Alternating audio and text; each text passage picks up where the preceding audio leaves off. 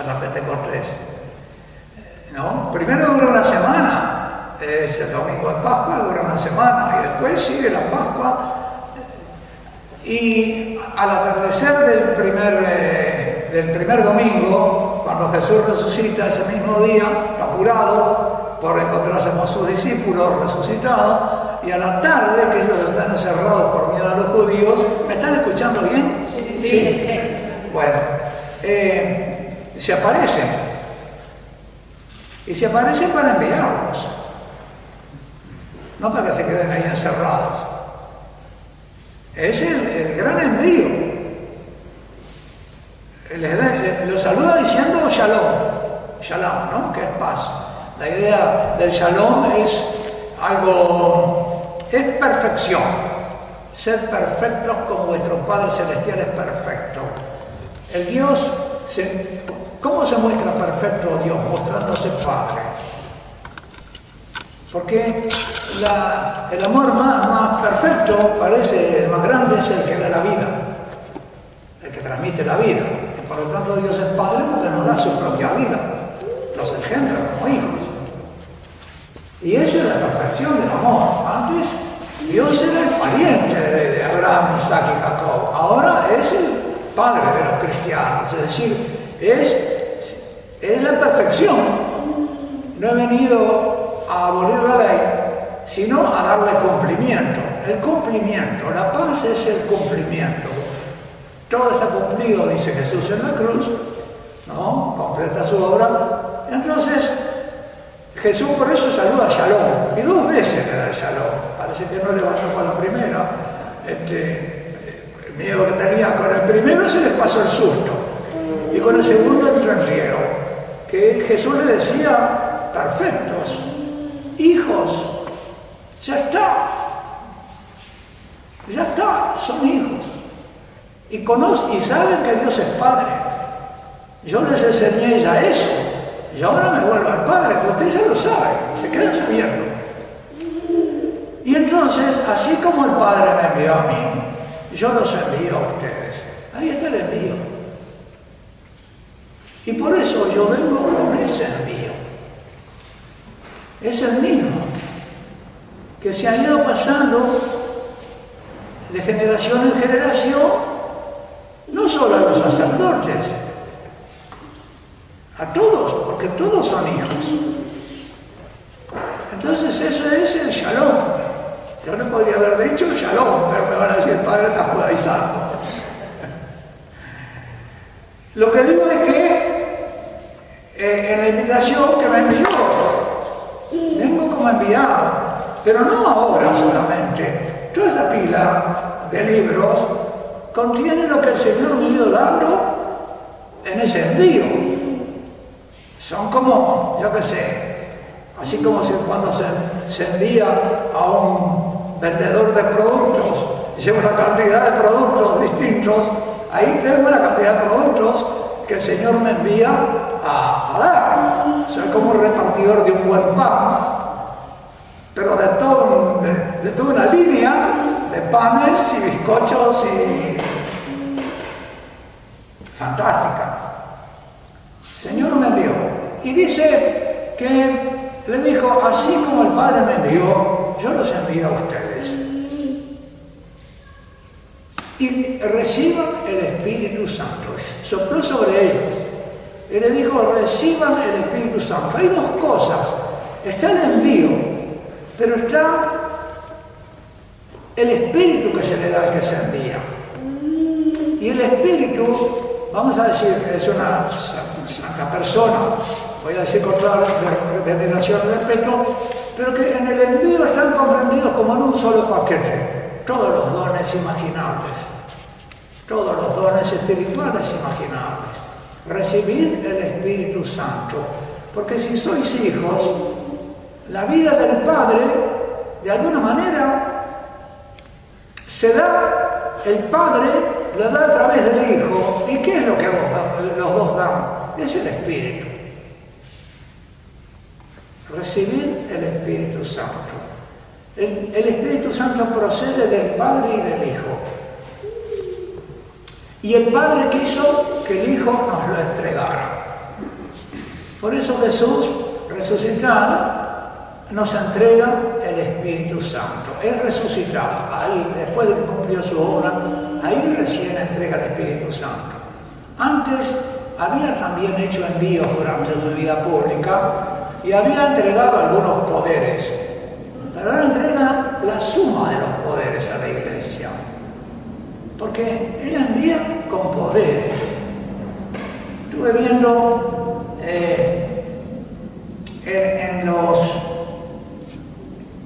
en los evangelios varias veces Jesús primero llama, llamó a doce, después llamó a 72 y a los 12 los envió. Y los envió con poderes. Primero con el poder de dar la paz. Es decir, de anunciar la perfección del amor, anunciar que Dios es Padre y que los que reciban el Evangelio van a vivir como hijos y se van a saber hijos, van a recibir la vida filial, se van a poder bautizar. Cuando Jesús se despide al final del Evangelio de Mateo, se despide en la montaña santa, le dice, ir a todas las naciones y sumergirlas en el nombre del Padre y del Hijo y del Espíritu Santo. ¿Qué es lo que tiene que hacer? No les dice en ese momento enseñar todo lo que yo os enseñé. No, dice, porque, porque toda la suma de lo que él enseñó está en ser sumergidos en el Padre, el Hijo y el Espíritu Santo, es decir, en la relación con los tres. Bautizar es sumergir. Y cuando uno sumerge en el nombre es porque sumerge en el conocimiento del otro, sumerge en la relación. En el trato humano, social, lo que hacemos es que presentamos a las personas, ¿no? Entrar, el nombre, la profesión, hacemos una introducción, el padre hoy me presentó, lo sumergió en el conocimiento del orador.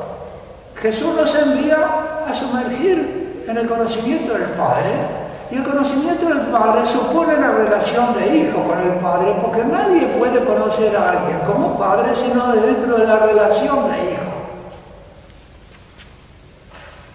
Y por lo tanto Dios nos engendra como hijos, para que podamos tratarlo como hijos. Y en nuestro bautismo hemos sido sumergidos en la vida divina y se nos ha dado la condición filial y tenemos derecho a la herencia. ¿Y qué es la herencia? Es el Padre, es la vida del Padre, es la vida plena del Padre. Y, el conocimiento del Padre y el poder vivir de cara al Padre y, tratarlo como hijos y decirle todos los días, Padre, engendrame hoy, porque la generación divina es algo que está sucediendo continuamente en el tiempo. Nos está divinizando en los minutos y años y cosas y obras de la vida. Nuestro bautismo va floreciendo, ¿no? En, obras. Pero el Señor cuando envía durante su vida pública, resucitado envía para el Espíritu Santo, que es el paquete completo. Pero durante la vida pública hay como un desglose previo de esas de esa, los manda con una tarea, dice a los lugares donde él iba a ir y a enseñar. ¿Y a enseñar qué? Anunciarles el reino, dice, y el reino es esto, la condición filial. Enséñenle que el Padre se acercó, ya vino, ya está la perfección, y era la perfección la manifestación perfecta de Dios como Padre de Jesucristo y como Padre de todos los que crean en Jesucristo y entren en esa relación filial paterna. Ese es el contenido, la tarea que les entrega es anunciar, dar la paz, el shalom. El shalom es anunciar la perfección del amor divino, como Dios te ama como Padre, y tú puedes ser hijo. Si crees en esto, eres hijo, eres sumergido, hijos en el Hijo. Y los manda, dice, con poder de expulsar demonios. espíritus impuros. Los espíritus impuros en la Escritura son los espíritus que se oponen a la obra del Espíritu Santo. El Espíritu Santo crea la filialidad y el vínculo. Es el vínculo entre el Padre y el Hijo. Y cuando se nos da a nosotros, nos saca por el amor filial paterno al Padre como hijos y a, y a Jesús como hermano. Es nuestro hermano mayor, dice primogénito entre muchos hermanos. Y Jesús habla de estos hermanitos míos más pequeños. Y el que escandalice a uno de estos hermanitos más pequeños, ¿eh? somos hermanitos del Señor. Y el sacerdote es hermano mayor, presbítero, no es que sea anciano, yo soy anciano también, pero bueno, porque los presbíteros son aquellos en la comunidad que han llegado antes al conocimiento del Padre y por lo tanto ya tienen más años de vida de hijos. Y esos son los que se ponen al frente de las primeras comunidades, los presbíteros, los que son más antiguos en la vida filial, los que han aceptado antes esta condición filial. Y el espíritu impuro es lo que impide que se reciba el Hijo. Apenas Jesús entra en la sinagoga Cafarnaúm, después de llamar a los apóstoles para el viernes de la mañana, por la mañana, usted sabe que el, sábado empieza por la tarde del viernes y ahí se reúnen en la sinagoga. Los llamó a los apóstoles por la mañana, que estaban pescando junto al lago, y a la tarde entran juntos en la sinagoga de, de. Y Jesús habla en la sinagoga de Cafarnaúm y habla diciendo estas cosas no directamente porque no están preparados para anunciar de entrada este misterio de la vida filial, no se plantea directamente. Jesús necesita una pedagogía. Yo puedo hablar estar claro del misterio porque ustedes ya son cristianos, pero si fuera gente de afuera hay que hablarles en parábolas, a ver si están dispuestos a escuchar o no, y a comprender o no. O si no es un choque muy violento. ¿eh? plantear las entradas a la divina regeneración.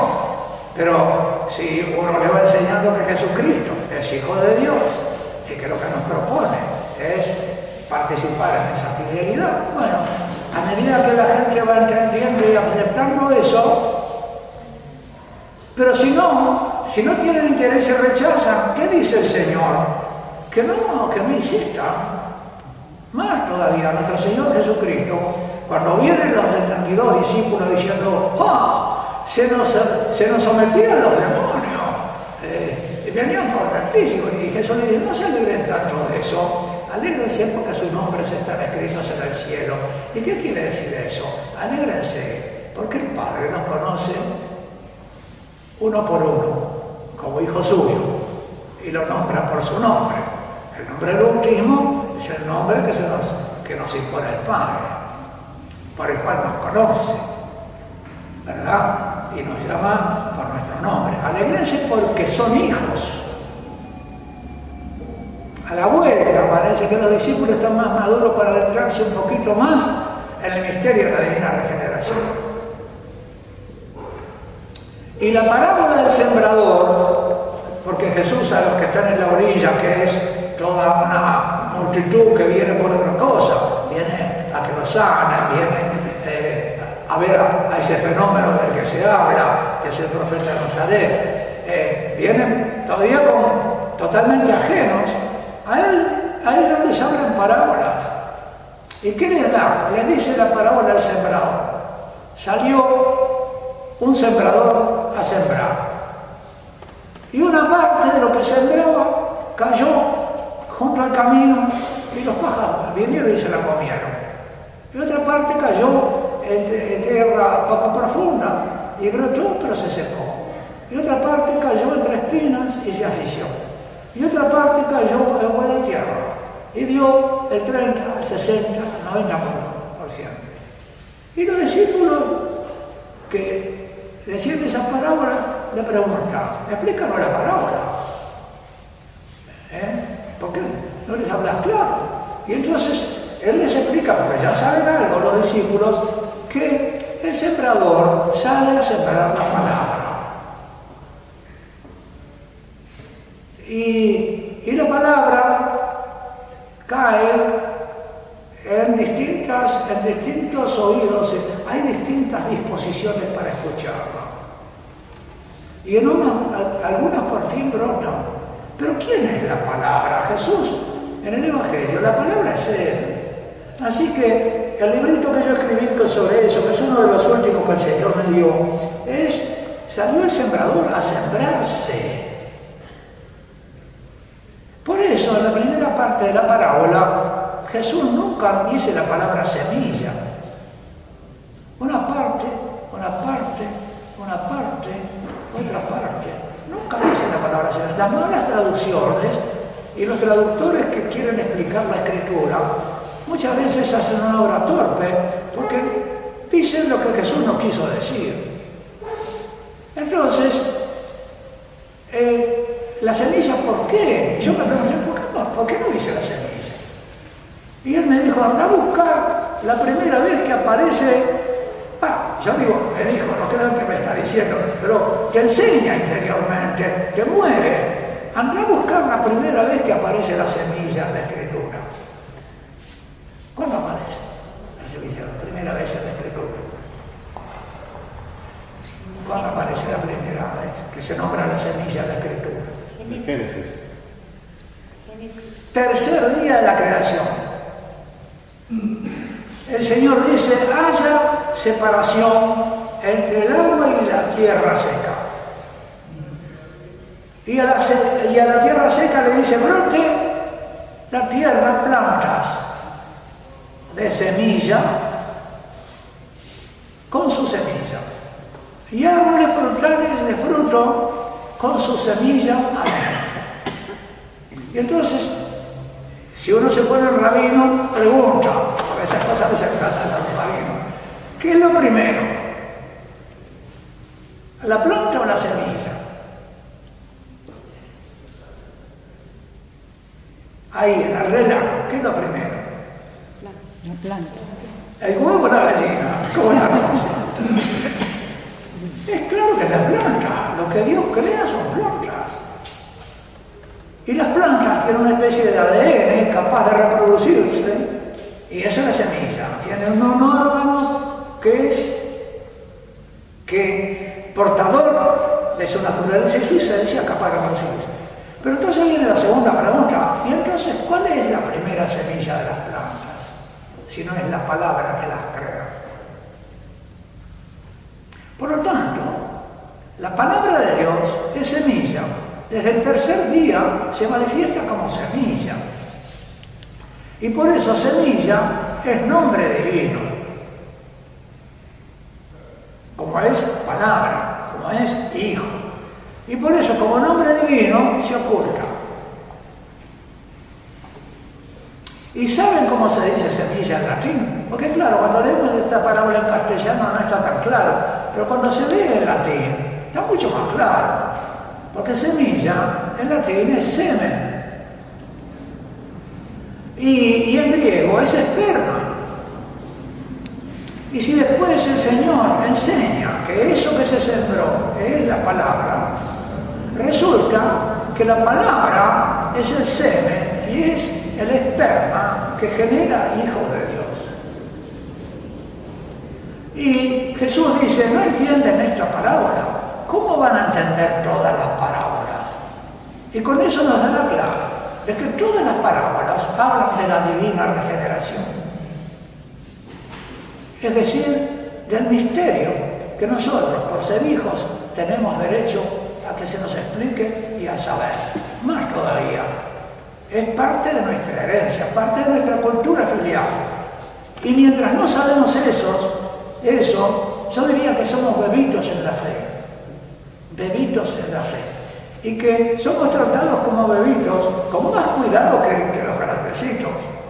¿No es cierto? Por eso el Señor nos cuida y nos protege tanto, mientras nos vamos sabiendo estas cosas más, más profundas, más, más, más eh, más claras, más entusiasmantes de nuestra relación con el Padre, de nuestra condición filial, de nuestra esencia religiosa. Eh, entonces cuando Dios envía a evangelizar, envía con poderes. Desde el año 1955, en que se hizo una reunión episcopal en Río de Janeiro, y de ahí nació el CELA, y se hizo la conferencia episcopal de Medellín, y después la conferencia episcopal latinoamericana de Puebla, y después la conferencia episcopal de Santo Domingo, y después por último la de Aparecida, se nos envía a evangelizar. Hay un envío para evangelizar que normalmente interpretamos que es un envío que viene de la iglesia. Pero no, ese envío, la iglesia tiene que ser consciente que no es ella la que envía, sino que ella transmite el envío. El que envía es el Padre, a través del Hijo y del Espíritu, y lo transmite a la iglesia y en la iglesia a quienes pueden enviar a predicar, porque también nadie puede enseñar en la iglesia si no es enviado. Nadie se puede arrogar el derecho de enseñanza si no es enviado. La misión es jerárquica y por eso hay jerarquía en la iglesia. ¿Y los padres por qué? ¿Por qué los padres tienen derecho a educar en la fe a sus hijos si son ellos? Porque es un derecho inherente a un sacramento. Y el sacramento es un envío y es un ministerio. Es un envío de, de uno para el otro y recíproco. El esposo es enviado para la esposa con una misión y la esposa es enviada para el esposo con una misión. Y son ministros del amor de Cristo el uno para el otro. Entonces, pero a mí me llama la atención, siempre me, desde hace mucho tiempo me viene llamando la atención, que se habla del envío en las conferencias episcopales, pero no se habla de los poderes. Porque Jesús cuando envía, envía para una tarea que es anunciar al Padre e introducir, en, sumergir en la relación con las divinas personas, con Él, con el Padre, con el Espíritu Santo, pero también con poderes, porque tiene que vencerla, pues, tiene que conocer primero que hay un espíritu activo que se opone a la obra del Espíritu Santo, que es sumergir en la, en la comunión divina. Sumergirnos en la vida trinitaria ya desde ahora. Si no conoces que hay una fuerza contraria, no vas a entender por qué, qué es lo que pasa, que esto no se recibe. Hay un espíritu impuro. Y, él confiere un poder para conocerlo, saber su nombre y vencerlo. Y después también hay una enfermedad, una debilidad en las personas, a las, que, a las criaturas a las que uno es enviado, que es que tiene su origen, su raíz, manda con poder de, sanar enfermos, pero, pero no es solamente una sanación de paralíticos, ciegos, cojos y porque esa es una especie de debilidad muy, muy de último grado, ¿verdad? Pero el primer grado de toda debilidad, la primera infirmitas, enfermedad viene del latín infirmitas, si quiere decir no estar firme, es el pecado original. A todo lo que Cristo envía es a heridos del pecado original, tanto del pueblo de Israel como de las naciones. Están heridos por el pecado original. Y está herido el varón de una manera, y está herido la mujer de otra manera. Y si el médico, ¿eh? el que tiene el poder de sanar, no conoce el nombre de la enfermedad, ni conoce la esencia de la enfermedad, no puede curar. Bueno, queridos hermanos, yo recapacitando sobre mi vida de sacerdote, he ido dándome cuenta de lo que el Señor hizo conmigo. ¿Cómo me llamó? Está por ahí la historia de mi vocación en internet, que me la pidieron para una obra que iba a salir en el Perú y nunca salió. Y yo la subí a internet, la historia de mi vocación. Me llamó Y me envió, me confió un ministerio y me envió. ¿A qué? A predicar. Con el conocimiento de lo que tengo que predicar, que no se crean que lo he ido adquiriendo de golpe, sino que he ido madurando y muchísimo más a partir de mis 50 o 60 años adelante. ¿eh? Yo lo veo muy claro, la claridad mayor a partir de los años 80 en adelante. Porque se ve que yo era muy, muy turro y estaba muy, muy... Yo hice mi teología en Holanda en los tiempos de... en el 64, me ordené en el 65. Así que yo estuve, digamos, bañado en secularismo. La secularización por eso cuando me dicen que yo soy conservador, le digo, un momentito, yo no soy conservador, yo soy un progresista que está de vuelta. Que es muy. Porque conocen mal. Y lo conocen muy bien. Y eso fue una gracia. Yo creo que el Señor quiso que yo fuera a Holanda a hacer mi teología. Para que conociera en el foco así del secularismo europeo, que conociera lo que es el secularismo y lo que produce. Mi primer breviario fue el breviario que dejó un sacerdote, compañero mío, que se había ordenado el año anterior y que desapareció después de la ordenación. Apareció al tiempo como el primer banco de Amsterdam. Y yo tuve ese primer breviario. Eso es lo que yo yo la. Me envió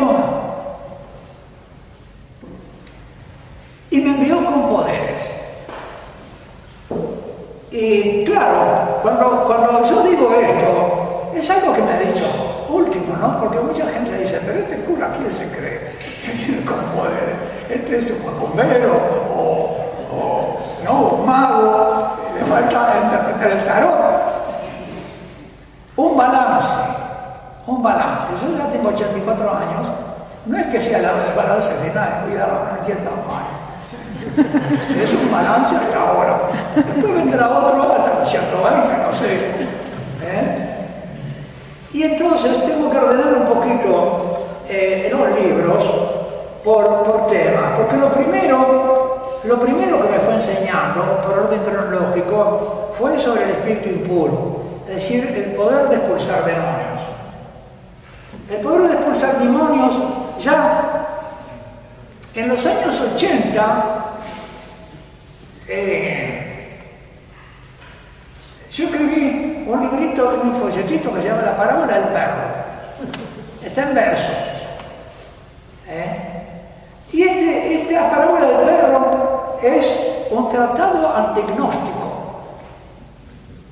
Porque el mal de esta cultura es haber convertido a Dios en una idea. Lo dice el, filósofo judío Buber, Martin Buber, dice que la ideología alemana convirtió a Dios en una idea. Y por eso se pone a, eh, a, este filósofo, a Kant, y se opone a Jung en la filosofía, eh, a Spinoza, porque convierten a Dios, lo despersonalizan. Y miren, ese mal se lo vieron los católicos, ya está hace mucho tiempo los católicos. Y entonces yo digo, el perro eh, no confunde al amo con una idea, no menea su cola ante una idea, sino ante un hombre, sino ante un, un hombre real que bien lo mima o bien se enoja y lo patea, ¿no? Porque es real. Y es una enfermedad, eso percibía la enfermedad de cómo se traduce a, Dios en una idea. Y cómo además desaparece el Padre, esa es otra cosa. También el, el Padre me fue mostrando cómo desaparecía la figura del Padre.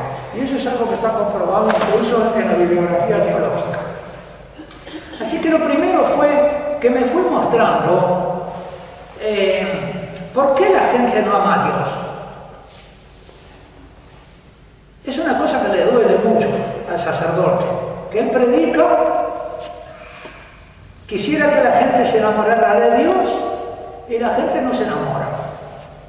Me acuerdo que en unas reuniones de catequesis en los años 80, 81, fines del 79, había catequistas, sacerdotes, tocó asistir a una vivimos reunidos, ¿no? Era la iglesia de las reuniones. Decían, cuando vuelva Cristo, no sé si nos encontrarán unidos, pero nos vamos a encontrar reunidos. Eran las reuniones. En las reuniones se hablaba todo. Y eran muy insustanciales y no se decía nada que yo puse un resumencito en este folletito del 84, de segunda edición, eh, comienza con una reunión en que hablan de la indiferencia que se encuentra en los catequistas, los sacerdotes, se encuentra la indiferencia en las escuelas, en las parroquias, la indiferencia, predican la gente es indiferente. Y ya ahí el Señor me dio una primera lección acerca de la naturaleza demoníaca de la indiferencia, que se manejaba como una especie de fenómeno cultural o social. Y no se veía que era algo demoníaco. Y ahí ya les anuncié que llegamos a la reunión de reengancho con la sinagoga, hago una vuelta a crochet, y reengancho con la sinagoga Cafarnaúm cuando Jesús entra y lo escuchan con extrañeza. ¿Por qué? Porque no enseñaba como sus maestros. Y entonces, si tenían esa desconfianza y él enseñaba, porque digo, Jesús, si quería enseñar que era el Hijo de Dios, sobre ese tema no había bibliografía. Jesús viene a enseñar de cosas que, de las que no hay bibliografía. Jesús no cita bibliografía. ¿Qué dice amén, amén? Yo te digo. Al Padre nadie lo vio jamás. El Hijo de Dios que vive de cara a escena del Padre, ese nos lo explicó, nos lo mostró. Jesús viene a hablar de lo que nadie vio. Jesús aparece ante Nicodemo como el explorador del cielo y le dice a Nicodemo, si ustedes no le creyeron a los exploradores de la tierra, ¿cómo van a creer a mí que les hablo de las cosas del cielo? Porque los israelitas no le creyeron los exploradores que venían de la tierra y no querían entrar por miedo a los gigantes que había ahí. Y esa generación que de otra tierra del desierto no entró. Solo la generación siguiente pudo entrar. Entonces Jesús le dice, hay que nacer de nuevo y de lo alto, hay que, hay que creer en el Hijo, que nos habla de cosas que nosotros, que nos habla del Padre. ¿Y quién no conoce al Padre? Nadie. Nadie viene a mí si el Padre no lo trae. Y nadie va al Padre si no es por mí. Y claro, la sinagoga, dijera lo que dijera, resultaba extraño. Ya se extrañaban a los 12 años los maestros del templo de las cosas que decía este chico. Porque él leía en las Sagradas Escrituras el libreto de la voluntad del Padre para él. No sabían que las cosas de tengo que estar. ¿Y qué dice? En la sinagoga de Cafarnaúm de repente se levanta uno que de alguna manera le presta voz a esa extrañeza de la asamblea, vamos a llamarlo el diputado, o al jefe del sindicato, que sale a hablar en nombre del grupo, y grita, ¿qué tenemos que ver contigo? ¿Qué tienes que ver tú con nosotros? Esta enseñanza, ¿qué tiene que ver con lo que estamos acostumbrados? Jesús Nazareno. Eso es indiferencia. ¿Qué tenemos que ver? No hay nada común. Pero ¿por qué está gritada? Eso le trae. Entonces, la indiferencia no se grita, la indiferencia simplemente se ignora al otro. Cuando uno grita indiferencia es porque en el fondo, segundo grito, ha venido a destruirnos. Debajo de esa indiferencia hay miedo.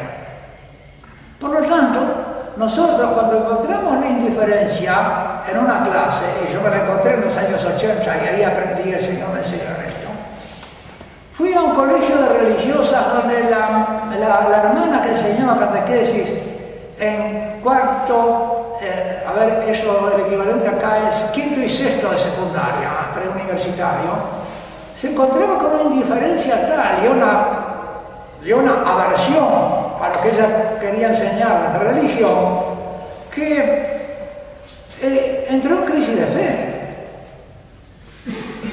El Evangelio no le acepta a nadie, los muchachos no les interesa, los padres tampoco les importa, entró en una crisis de fe.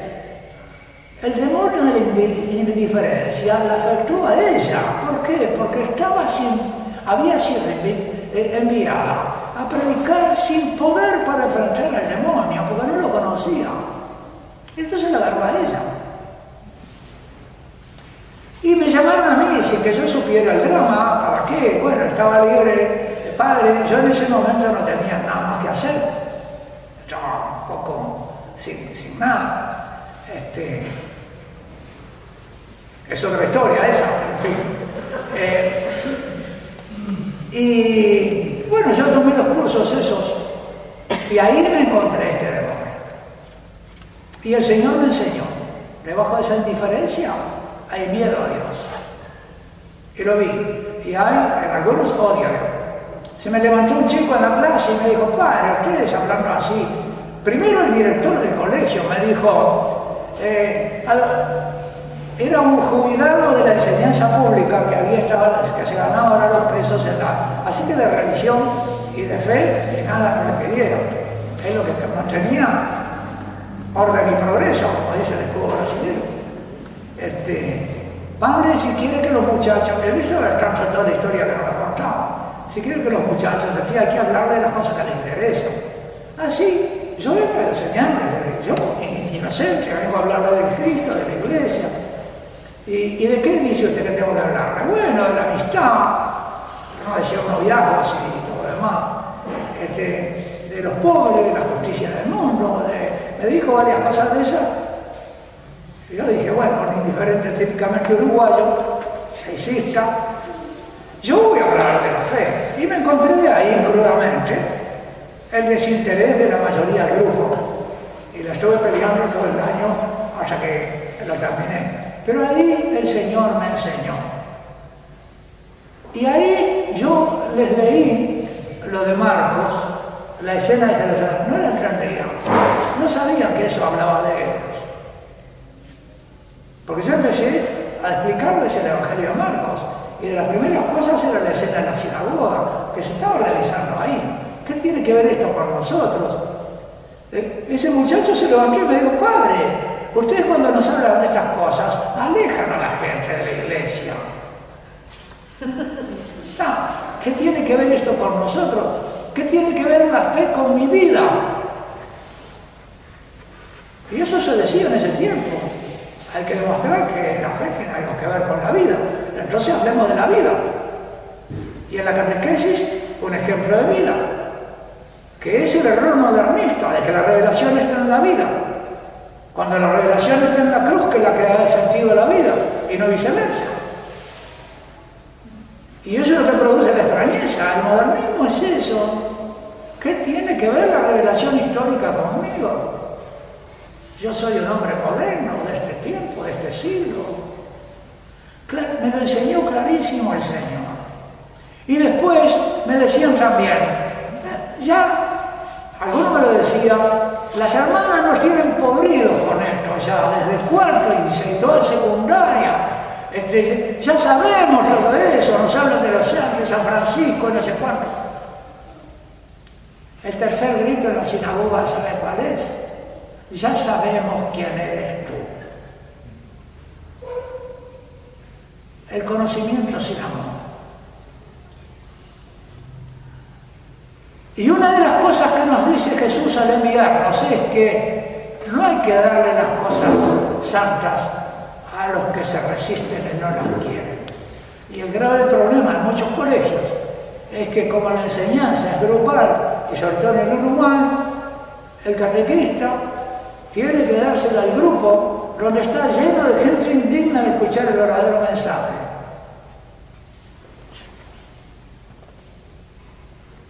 Yo le decía que Jesús recibe a los discípulos, a los enfermeros, voy y vengo un poco, ¿no?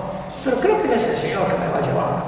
Este, eh, llegaba, alegrense porque sus nombres están en los cielos, e inmediatamente dice que Jesús, viendo la vuelta a los discípulos, que venían y habían sido rechazados muchas veces y recibidos otras, eh, se dirige al Padre dice que exultó de gozo. En pocos pasajes del Evangelio se nos habla del gozo, del gozo exultante del Señor. Este es uno. ¿Y de qué se alegra y exulta? Padre, te alabo porque has escondido estas cosas a los indignos. Esto lo acabo de... Lo acabo de percibir ahora último, no se crean. Yo siempre me quedaba en la segunda parte. Te alabo porque has eh, revelado estas cosas a los pequeños. Claro. Pero que, las hay, que se alegre porque el Padre las esconde a los indignos. Ah, muy liberador.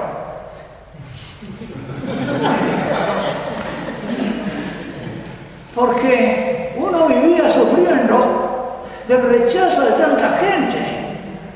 Y resulta que ese rechazo eh, es del Padre. Y que Jesús lo ve hacer al Padre, y como Él no puede hacer otra cosa que lo que ve que el Padre hace, habla en parábolas.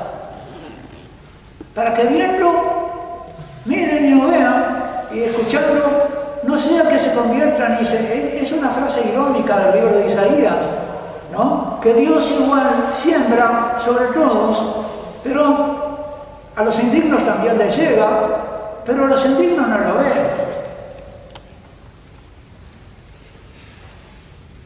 Hace poco yo me asombraba y un poco me lo preguntaba. Y como el Señor me lee las preguntas y sabe que en el fondo son preguntas a Él, aunque no se las dirija directamente, pero son preguntas a Él, porque a quién se la había preguntado. Eh, le preguntaba, ¿por qué la Virgen se aparece tanto y tú no te apareces. Y ahora último recibí la respuesta, porque yo estoy. ¿Dónde? Ustedes son mi cuerpo. Los que no lo ven, los que no lo ven, no me ven en ellos, se juzgan a sí mismos. Y lo dice en el juicio de Mateo 25. Lo dice, lo que hiciste con uno de estos pequeños hermanitos míos, conmigo lo hiciste. Según lo trataste, y no se refiere solo a las obras de misericordia corporales, eh, dar de comer, eh, eh, sino, si no los escuchaste, si no los reconociste, pero bueno, te voy a tener en cuenta que los trataste bien. Porque, ¿sabes? Este, este era mi dedo meñique. Y yo lo cuidaba mucho, no dejaba ni siquiera que le daba un pinchazo para sacar sangre. Como yo cuido el mío. Yo cuido mi miembro, querido hermano, tú también. Nos veremos que a la fuerza nos para el cirujano. El Señor nos preserva. ¿Por qué estamos preservados aquí, queridos hermanos? Porque somos de su cuerpo. ¿Y por qué se aparece la Virgen a cuidarnos? Porque es el cuerpo de Cristo. Somos el cuerpo de Cristo y miembros de su Hijo. Y Él nos revisa, y la madre nos revisa, como la madre revisa, ¿verdad? Cuando vuelve a la escuela el nene, a si se agarró algún piojito. y nos preserva. La gracia de la preservación es eso, queridos hermanos. El Señor nos preserva porque somos su cuerpo, porque somos sus hermanitos más pequeños,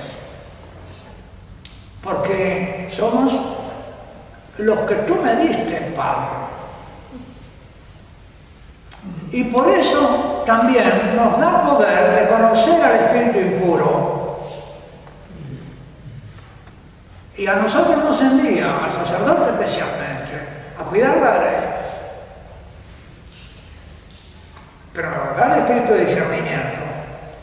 Entonces, me dio a conocer sobre todo varias cosas, ¿no? Ya les digo, la apostasía, el fenómeno espiritual de la apostasía, que son demonios también, la pérdida de la fe, el odio a Dios, termina, este, eh, las ideologías, que son, ¿verdad? Es la bestia del sueño de, Daniel que sale del fondo del mar. De las bestias enemigas de Dios, desde la lejanía del trono elevado. Porque el fondo del mar es eso, el lugar más lejano del cielo. Y de ahí que salen hombres en forma animales, que han perdido la imagen divina, la imagen y semejanza. ¿Y qué es lo que baja de la nube?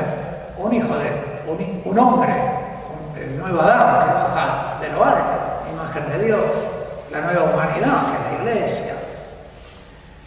Pero el Señor me enseñó a conocer el nombre del demonio, eh, la sedia. La sedia, que es la tristeza por el bien y, y la alegría por el mal. Isaías dice, maldito el hombre que le llama bien al mal y mal al bien. Y Jeremías dice, maldito el hombre que confía en lo humano y pone su esperanza en lo de acá. No verá el bien cuando venga. ¿Y qué es el bien? La lluvia, dicen algunos exégetas. ¿Pero qué es esa lluvia? El mismo Isaías dice que la lluvia es la palabra de Dios. Ese bien es el Mesías, el hombre carnal. Cuando venga el Mesías no lo va a reconocer. Y su pueblo le pasó eso. Y eso es la sedia. La sedia es no saberse alegrar en Dios, no saber reconocer al bien cuando lo tengo. Y eso me lo enseñó en centro de Vinagre la civilización de la sedia. Eso está hecho a sedia, es una civilización, una cultura. ¿Por qué están emigrando los creyentes a, a estos pueblos? Porque allá no pueden educar a sus hijos. Ustedes se vinieron acá para guardar su fe, porque afuera hay asedia. Y en las facultades donde van a estudiar los hijos hay asedia. Y si van a los seminarios hay asedia. Y en las academias católicas también se ha metido la asedia. Y el Señor me enseñó a conocerla. Y después, este libro eh, se agotó muy pronto. Una segunda edición salió en el 97, segunda edición en el 99. Y después de entonces ha seguido publicándose. Y en el 2011 por ahí, un productor de EWTN me dijo, padre, eso que queríamos hacer de hace tiempo, vamos a hacerlo ahora. Vamos a preparar 13 videos para EWTN. Y ahí lo preparamos, por ahí por Pilar, este, en los campos del hospital de, de, Lopus, que tiene un sanatorio. En, en esos terrenos hicimos los, videos esos que se estuvieron pasando por EWTN desde junio del 2012 hasta, hasta ahora, hasta, por lo menos me dijeron que los habían visto a fines del 2017. Todas las semanas, a 32 millones de hogares, con poder de expulsarme demonios. ¿Cómo voy a, cómo voy a decir que, que no me dio el poder de expulsar demonios? Y me puso el poder de IWTN para anunciar lo que me había dado a escondidas. Lo que lo dijo en los, oculto del siglo de las azoteas, me han hecho gritar de las azoteas.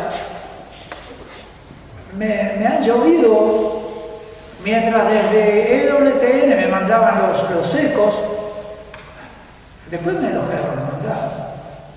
Y de este libro, que en Uruguay un librero comunista, que me vendía libros católicos, por supuesto, eh, me dijo, padre, este libro suyo es un milagro. Yo no creo en milagros, pero este libro suyo, que vendió en Uruguay tantos ejemplares, yo no me acuerdo cuando había vendido, en tres meses tantos ejemplares, esto es un milagro. Un libro de teología en Uruguay, que venda eso en tan poco tiempo, y me organizó una presentación en la Asociación Cristiana de Jóvenes nuestros hermanos separados, que no nos pueden ver. Ahí me organizó la presentación de esto. ¿En qué estaba empeñado el Señor a mandarme? Sino a mostrar que este es el demonio que tenemos que temer. Y que eso que hay en la cultura es demoníaco. Y que por lo tanto solo podemos combatirlo con medios espirituales, es con la misa y con la oración y con nuestro escudo de San Patricio y de la fe. Y el segundo es la serie en la iglesia, porque no es un fenómeno solamente exterior, sino mujer porque lloras. Jesús le dice a la Magdalena, tiene al resucitado adelante, porque la Magdalena está toda la iglesia en ese momento. La Magdalena es la iglesia. Dime dónde lo han puesto y lo voy a buscar. Los cristianos en búsqueda, ¿le suena? Hubo toda una época que estábamos cristianos en búsqueda. habían encontrado todavía. Estaban llorando en búsqueda, como la Magdalena. Mujer, ¿por qué lloras? María, ahí la reconoce. La iglesia está así. Díganme si el culto no se ha hecho un culto un poco triste. Y que las guitarritas de nuestros jóvenes, con toda la mejor buena voluntad que tengan, no pueden alegrar, porque no es la alegría de Dios. Y si han abandonado los cantos de la alegría serena, del gozo sereno de la fe, se, se han ido abandonando afuera. ¿Por qué? Porque se ha perdido ese gozo.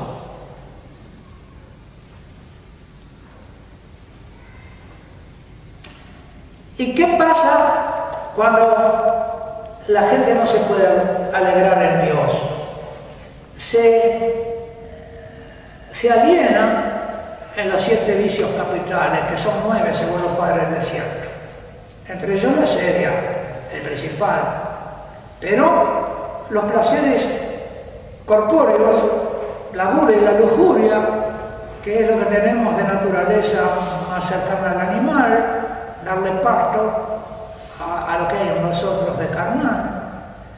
O los bienes espirituales, la vanidad, la, soberbia,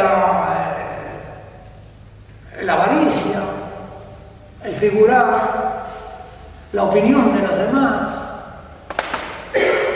la ludopatía, la sexopatía y todas las patías. Las antipatías también, la antipatía de Dios. Y entre nosotros no te digo. Las antipatías con el marido, las antipatías con, con la cuñada, con la suegra, las antipatías. Donde hay alegría de Dios, hay libertad. La verdad os hará libres. ¿Y qué es la verdad? Que Dios es tu Padre y que tú eres hijo suyo. Eso te hace libre. Entonces, poder expulsar demonios hay todo otro capítulo del poder de expulsar demonios que es la posibilidad de responder errores, de que los errores no te dañen. Yo viví entre errores en Holanda, bebí veneno, pisé serpientes y escorpiones y, eso no me mató, aunque me, tuve envenenado durante buenos años de mi vida hasta que pude eliminar las toxinas pero no me mató. Entonces después de esto, que es el obstáculo para recibir la palabra, echar al espíritu impuro, se prepara el terreno para recibir el espíritu puro. ¿Y cuál es el mensaje del espíritu? Es la vida filial, la divina regeneración. ¿Y dónde está eso? En el sermón de la montaña. El Señor me, mandó a enseñar esto, la divina regeneración. Vivir como el hijo, vivir como hijos anuncio del sermón de la montaña. Y el sermón de la empieza con la bienaventuranza, vivir como hijo, vivir como el hijo. Porque ¿qué son las bienaventuranzas? Son lo que el Padre hizo con Jesús. Y lo que promete hacer con todos los que vivamos como hijos. El Padre te va a dar el reino. ¿eh? Te va a dar en herencia vida eterna, misericordia, etcétera, etcétera, no podemos entrar una por una. Y en el corazón del sermón de la montaña, donde Jesús nos habla del Padre como de Él, y nos dice sean perfectos como nuestro Padre Celestial, el perfecto está el Padre nuestro, donde Él nos pone a hablar tú a tú con el Padre. Y nos enseña los deseos filiales que filializan nuestro corazón. Deseos respecto de Dios y respecto de nuestro, nuestra necesidad de hijos de Dios necesitados de alimento, de perdón, de defensa contra el demonio, las tentaciones, vivir de cara al Padre, nacidos de nuevo y de lo alto, y las parábolas hablan todo de este misterio de la divina regeneración. Pero después de eso, el otro poder con que Jesús envía es el poder de sanar enfermos. Y algo de eso ya va. Sobre esto de, vivir como hijos, vivir como hijos, una de las primeras luces me la dio en 1987 en La Falda, en Córdoba, unas jornadas que se hicieron, que organizó la Sociedad Argentina de Teología, me invitaron a hablar eh, de aspectos bíblicos de la teología del porque era el sínodo para los laicos. Y viendo, estudiando el tema, claro, entre los nombres de cristianos, que hay un montón, este, ¿cuál es el principal? Me enseñó el Señor. Hijos. Hermanos, discípulos, servidores, santos, presentes, queridos, amigos, elegidos, herederos, llamados, cristianos, niños, niñitos, hijitos, jóvenes espirituales, vencedores, hijos. Y de ahí en adelante me puso sobre la pista de la divina regeneración. Esto es el 7. En el 95 ya estaba saliendo, 97 estaba saliendo ya el de, la sedia, y después ya en el 2000, vivir como el hijo, vivir como hijos. Entonces este es un hito en esa enseñanza y en ese poder de, conocer. Eh, y después viene el sanar de enfermos. Y esto es lo que le toca a ustedes principalmente, porque la mayoría son matrimonios y novios. Y si no, los, chicos van a ser por novios. ¿eh?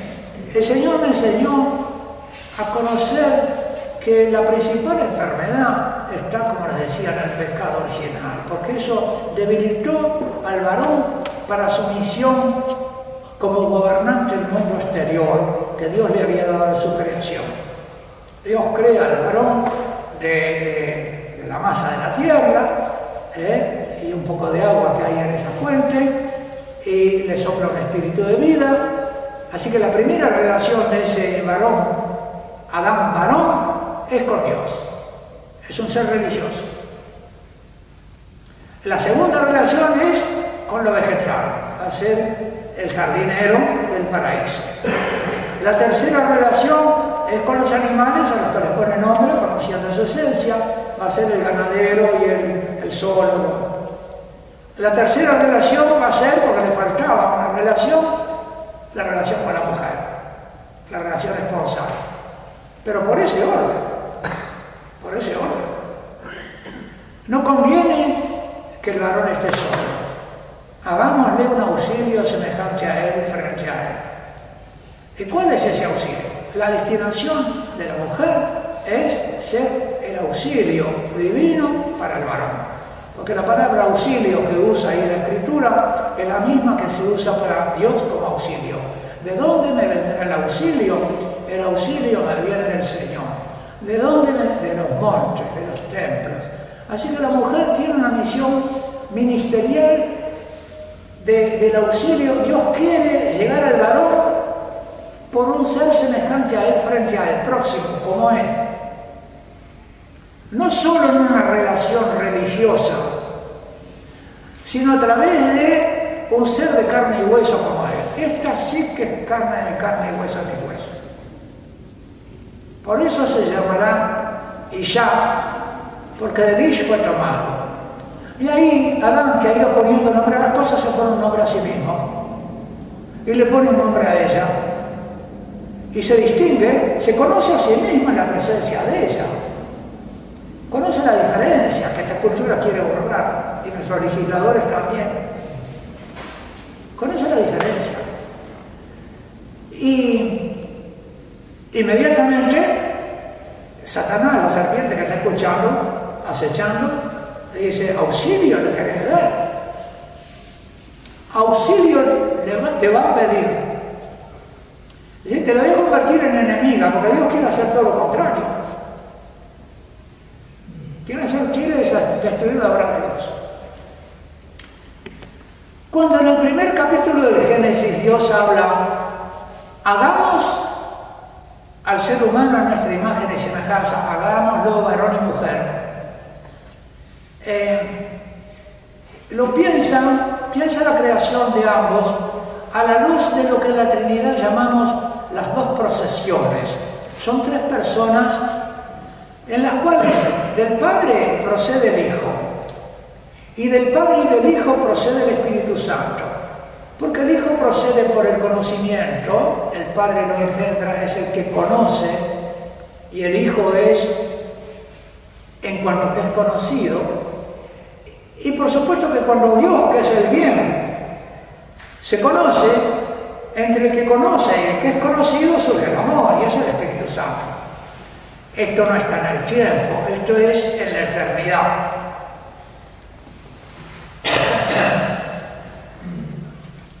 Nuestros, nuestros eh, antiguos, eh, el pueblo de Israel va a decir, ¿no? Iba a decir nuestros hermanos mayores, pero irónicamente, no quiero decirlo irónicamente. Este, son muy celosos del Dios único. Y los musulmanes no te digo. Y por eso nos marcan, porque nosotros somos ¿eh? politeístas. Y Dios ¿eh? es uno solo. Y gritan eso. Dios es uno solo. Un Dios, si es persona y no tiene relación, es imperfecto. Porque la perfección de una persona es la relación. Entonces, ¿qué es un solitario ante la creación? Solitarios son las lombrices, creo.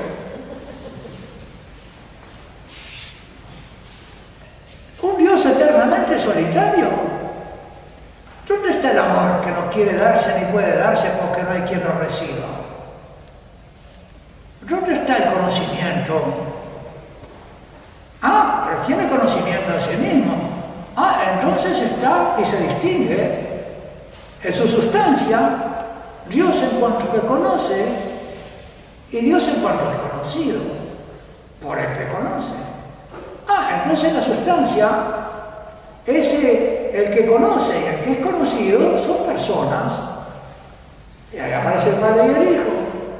¿Y a quién puede darse, si Él es amor? ¿A quién puede entregarse? Porque el amor quiere darse. ¿A quién puede entregarse enteramente? Si no, no hay otro Dios capaz de recibirlo. ¿Quién puede recibir enteramente a Dios sino solo Él mismo? Entonces, Él solo puede darse a sí mismo. Y tenemos el Dios en cuanto se da, es el Padre, en cuanto es recibido, es el que se recibe del amor del Padre, es el Hijo también, pero brota entre los dos el Espíritu Santo. Va del Padre al Hijo, vuelve del Hijo al Padre, en una corriente eterna, por supuesto, y es el que existe entre ambos. Eso, yo digo, razonado, diríamos casi, casi filosóficamente, viene a ser, ¿no? Si no lo tuviéramos en el mismo Génesis, porque dijo Dios, hágase la luz, y la luz fue hecha.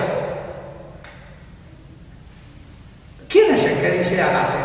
¿Y quién la realiza si no dijo la palabra? Ahí está el que dice y está la palabra que es dicha y que obra. Y después está la complacencia y vio que era bueno. ¿Quién se complace? El Espíritu Santo. Entonces, queridos hermanos, cuando dice vamos al hombre a nuestra imagen y semejanza, al eh, varón y mujer, al varón lo crea, como vamos a, a ver después, se va a mostrar en el segundo capítulo y en el tercero, se va a mostrar que al varón lo crea para el mundo exterior y a la mujer para el mundo interior de los amores. Al varón le da la sabiduría del jardín, de los animales, incluso la sabiduría social, el foro. Y a la mujer que el mundo de los amores. ¿no? ¿Y qué hace el demonio cuando, lo, cuando debilitan el varón la razón, llevándolo al polo instintivo de su naturaleza, que es la lujuria? Y a la mujer, que estaba hecha para el amor, la vuelve al amor propio la hace volverse sobre sí misma. Porque resulta que tu esposo te dominará. Miedo. Me vuelve sobre. O se te morirá. Tristeza. O te traicionará. Ira. Resulta que el objeto de tu amor es la causa de tus dolores. No, ahora no te casas. Y no te digo de los hijos, ¿verdad? Darás a nuestros hijos, ay qué lindo, quiero casarme para tener un nene, después basta, ya tener la parejita no más. La, la debilidad para cumplir la misión, esa es la enfermedad que trae el pecado original. Y la debilidad del varón para amar a su mujer por eh, la rémora de la lujuria, para amarla como debe ser amada, ¿verdad? Porque la lujuria también es algo que hay que conquistar dentro del matrimonio también, es la castidad, es algo que, debe conquistar con la ayuda de la esposa. Y la esposa, yo digo, el varón quiere una casa, porque quedan los amores cambiados y, los deseos cambiados. Entonces, uno quiere una cosa por la otra y los intereses son distintos. Dice el libro de Eclesiastés, mejor dos que uno. Porque si uno cae, el otro lo levanta. Si uno se enfría, entre dos se calienta.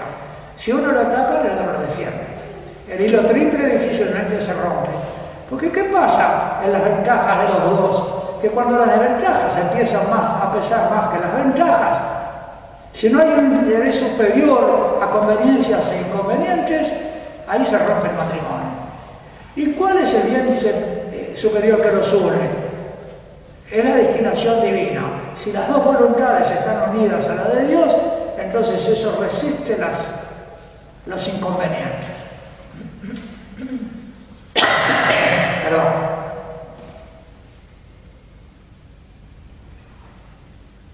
Pero es que los intereses son distintos una vez por el pecado. Yo digo, son de esas cosas que me han soplado los ángeles este, para que prediquen. Este, el varón, actualmente el varón quiere una casa para tener una mujer. Y la mujer quiere casarse para tener una casa. Son intereses algo bisimétricos. Así como la herida, así como la herida, mire que eso pasa en la prostitución.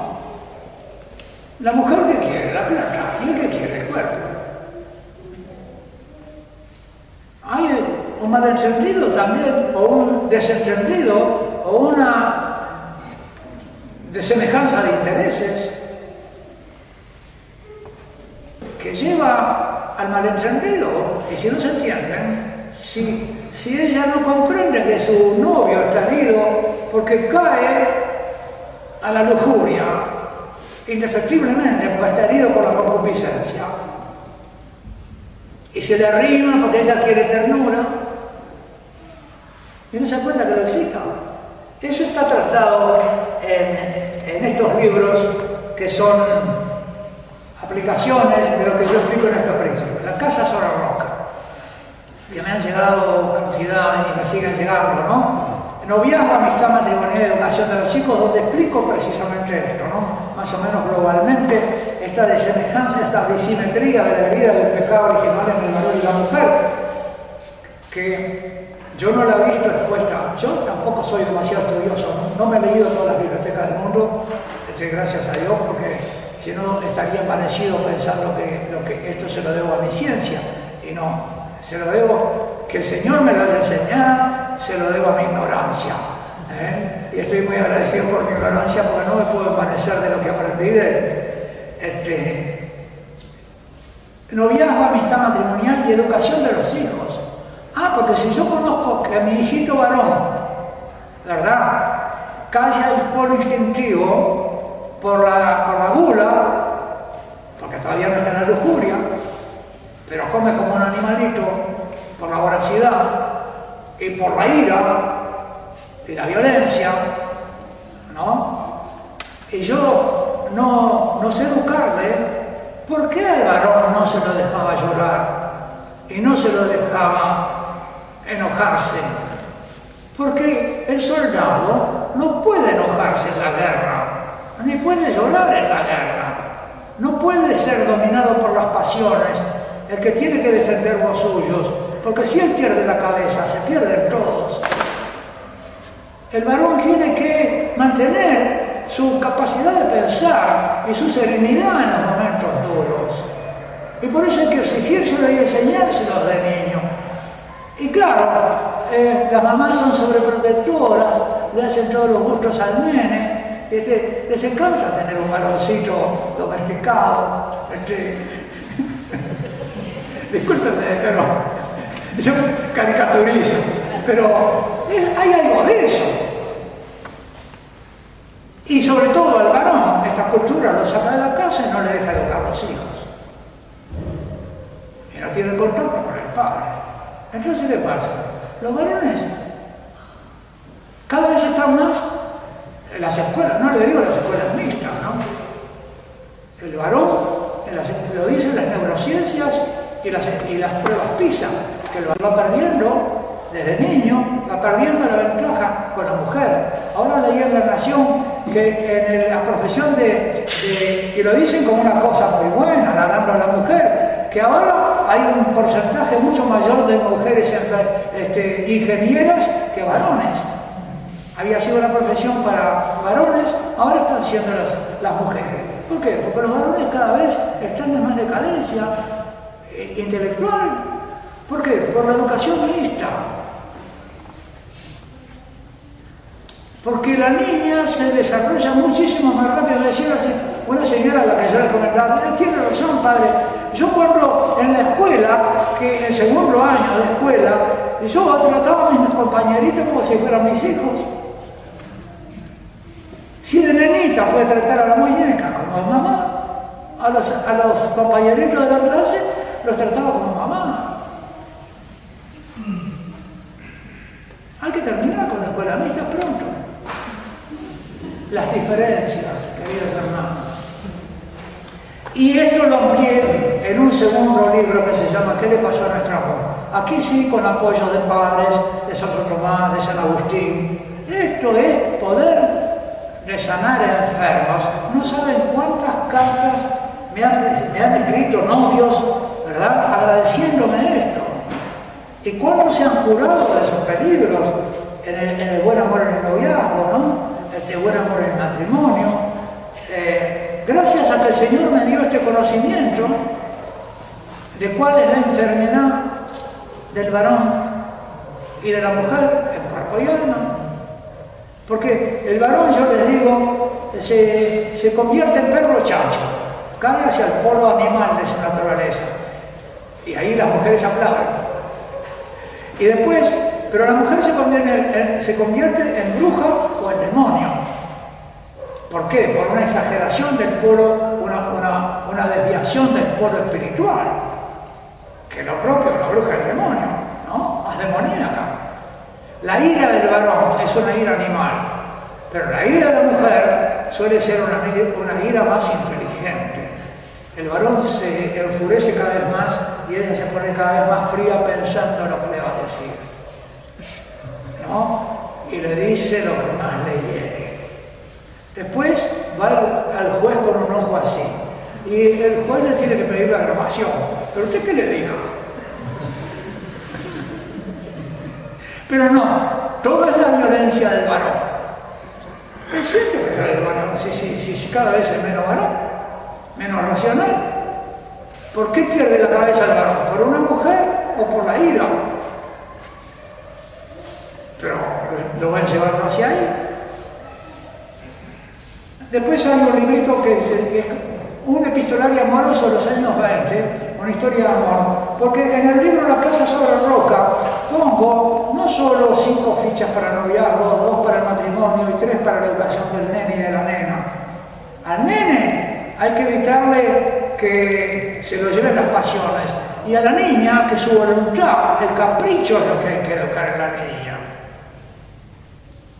Porque la niña, desde chiquita, entra en conflicto con su mamá por el capricho y con quien sea.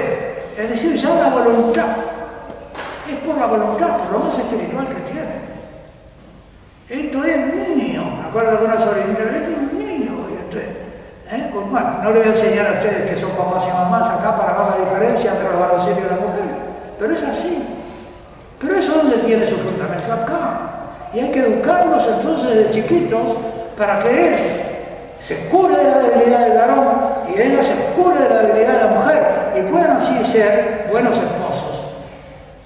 De chicos hay que enseñarles no solo piano, guitarra y otras cosas, idiomas y lo demás.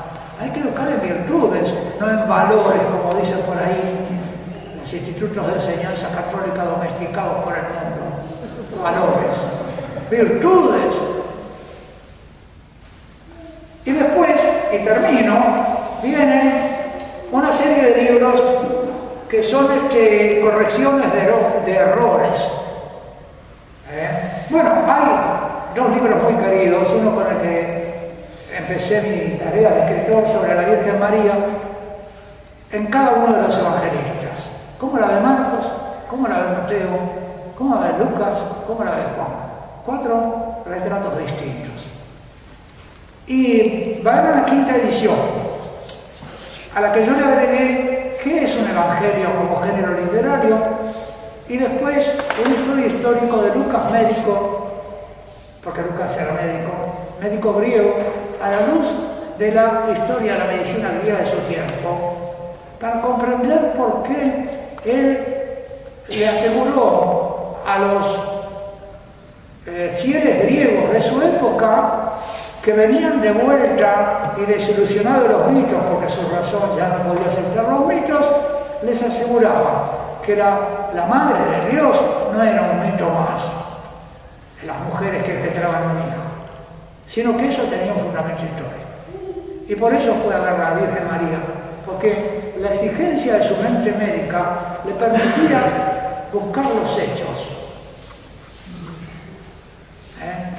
Encontré precisamente el Señor me hizo contar una historia de la medicina de la época que es un paralelo, este, la introducción de esa historia de la medicina es un paralelo de los criterios metódicos del Evangelio de Lucas al comienzo. Son los mismos criterios de objetividad, de certeza, eh, de realidad. Y después una historia de San, una vida de San José. Tengo también eh, estoy trabajando en un autor uruguayo argentina, Dimas Antuña, el liberalismo es la iniquidad, los errores. ¿eh? Este, estas son aquellas palabras mías, la decadencia de la homilía y de la escritura de la homilía, unas, charlas que di en el clero de la playa cuando me invitó Monseñor Aguer. La pequeña Grey, el misterio de la iglesia, peregrina y perseguida para comprender lo que pasa con la iglesia, y el liberalismo es la iniquidad, los errores, el, eclipse de Dios Padre, la rebelión contra el Padre. Y por último, y con esto termino, eh, los temas del amor humano, últimamente el Señor me enseñó y, me, puso lo que se llama el amigo del esposo. El, amigo, el bautista es el amigo del esposo. Juan 3:29 dice el bautista después que le ha presentado a Jesús al, pueblo de Israel, que le ha presentado a la novia, dice, ¿eh? el, amigo del esposo, la función que tenía, que tiene todavía entre los judíos, es, llevar a la novia. El novio le confía a un amigo, le confía a la novia para que se la lleve o para que arregle todo el banquete, el maestresala de, del Evangelio del Caná, es el amigo del esposo, el que arregla todo eso. Bueno, como amigo del esposo, el Señor nos confía a los sacerdotes la iglesia, que es la esposa. Pero la iglesia está formada por cada alma, de varón y de mujer, por supuesto, pero la de la mujer es particularmente representativa de la iglesia. Y él, debe entender que así como en la hostia está Jesucristo entero, y en cada partecita está el novio, el esposo entero, Así la iglesia es una, pero se encuentra entera en cada una. Así que cada una está llamada a ser esposa de Cristo. Y esto no es solo una cosa para las mujeres, es una cosa para la viuda, para la casada. Y este libro, en este libro, eh, yo he escrito nada más que tres capítulos. Todo lo demás son testimonios de mujeres que viven su esposalidad con Cristo de todos los estados y formas de vida. Y cómo se han encontrado con Él. Y hay un camino para encontrarse la que todavía no se encontró, que empieza por la fe, porque esto es una verdad de fe. Ah, es que yo no lo siento. Claro que no, no empieza por el sentimiento, empieza por la fe. Después te descubrís. Y en el diálogo esponsal con Él, te va transformando. Él te va transformando. Y vas a empezar a experimentar lo mismo del Señor. Y cuanto mejor esposa de Cristo, mejor esposa de Pancho. porque así lo, Pancho se llamaba el esposo de Concepción Cabrera Armida, una mística mexicana, madre de ocho hijos, viuda, fundadora de la Congregación de las Religiosas de la Cruz y de Sacerdotes del Espíritu Santo, y que tenía la responsabilidad con Cristo, una responsabilidad brillante que sea en sus obras, una verdadera esposa. Y el Señor le dice, yo te elegí para que todas supieran. Me da vergüenza decirlo, dice ella, para que todas supieran que están llamadas a ser mi esposa. Y bueno, y el Señor me ha puesto ahora en este ministerio, que al, digo, al amigo del esposo lo llena de alegría. ¿No? porque sobre todo cuando la que despierta la responsabilidad es una muchacha que vive amargada porque ella quiso casarse toda la vida y ya está en los 41 y no apareció. Y sigue empecinada en que tiene que aparecer. ¿No? Y le han dado, se ha cansado que le, le, golpeen la nariz porque este, las desilusiones y las cosas. Bueno, para ellas les cambia la vida. Pero no solo, las viudas también. Tengo testimonio precioso de la viuda. Victoria conoce una viuda que ha dado testimonio porque estaba en Buenos Aires, ¿no? En dos de los encuentros y que comprendió en un retiro espiritual, porque ella tenía de, bueno, pero yo, yo soy esposa de Alfredo, Alfredo murió, yo lo quiero y me parece que quiero menos a Jesús que a Alfredo, y, y estaba en eso, y en el retiro dice que Cristo le enseñó que es un solo amor, porque Alfredo era el ministro del amor de Cristo, era el amor de Cristo traducido en el amor de Alfredo así como es el amor de Cristo, traducido en el amor de la esposa. Eso es lo, grandioso del sacramento del matrimonio. Por eso es sanador el sacramento del matrimonio. Por eso es sanador. Cuando, cuando cada uno asume el rol de ser el ministro, de ser ministro para el otro, como una vocación, como un envío de Dios Padre, como una misión del Padre y de Cristo, entonces eso es el hilo triple ¿no? de la cuerda que muy difícilmente se rompe. Se suele romper porque flaquea uno de los dos en su ser filial. ¿eh? Muchas veces es el varón que llegado a los 50, a pesar de que ha sido creyente, se da cuenta que pasó esta vida y no quiere morirse. Y entonces quiere empezar de nuevo. En cambio la mujer no. La mujer cuando es viuda florece. se dedica a los nietos, no sé qué, no sé. El varón, sí, es verdad, si no tiene quien lo cuide, se deteriora y dura menos. A no ser alguno, Así como hay viudas alegres, hay viudas alegres. Hablamos siempre en términos generales. Bueno, padre, discúlpeme si me cedí la hora pero estas son las cosas que el Señor me envía a decir. Yo le agradezco que haya respetado el envío y el mensaje con que me envía. ¿no? Y, explicarles lo que hay de poderes de Dios en estos libros. Yo no he, vendido, no he venido a vender libros, que es una de las sospechas oscuras que se pueden sobrepasar como murciélagos la presencia de este cura acá. No he venido a vender libros. Este, eh, me interesa sí que mi editorial no se funda, porque si se funda mi editorial, se acabaron los libros. Y nunca me han dejado fundir un título, siempre me han dado, nunca dijeron que este título no se publica más. Lumen ha sido así, este, no sé, padre, ahora este enviado ya habló, cumplió su tarea, usted dirá.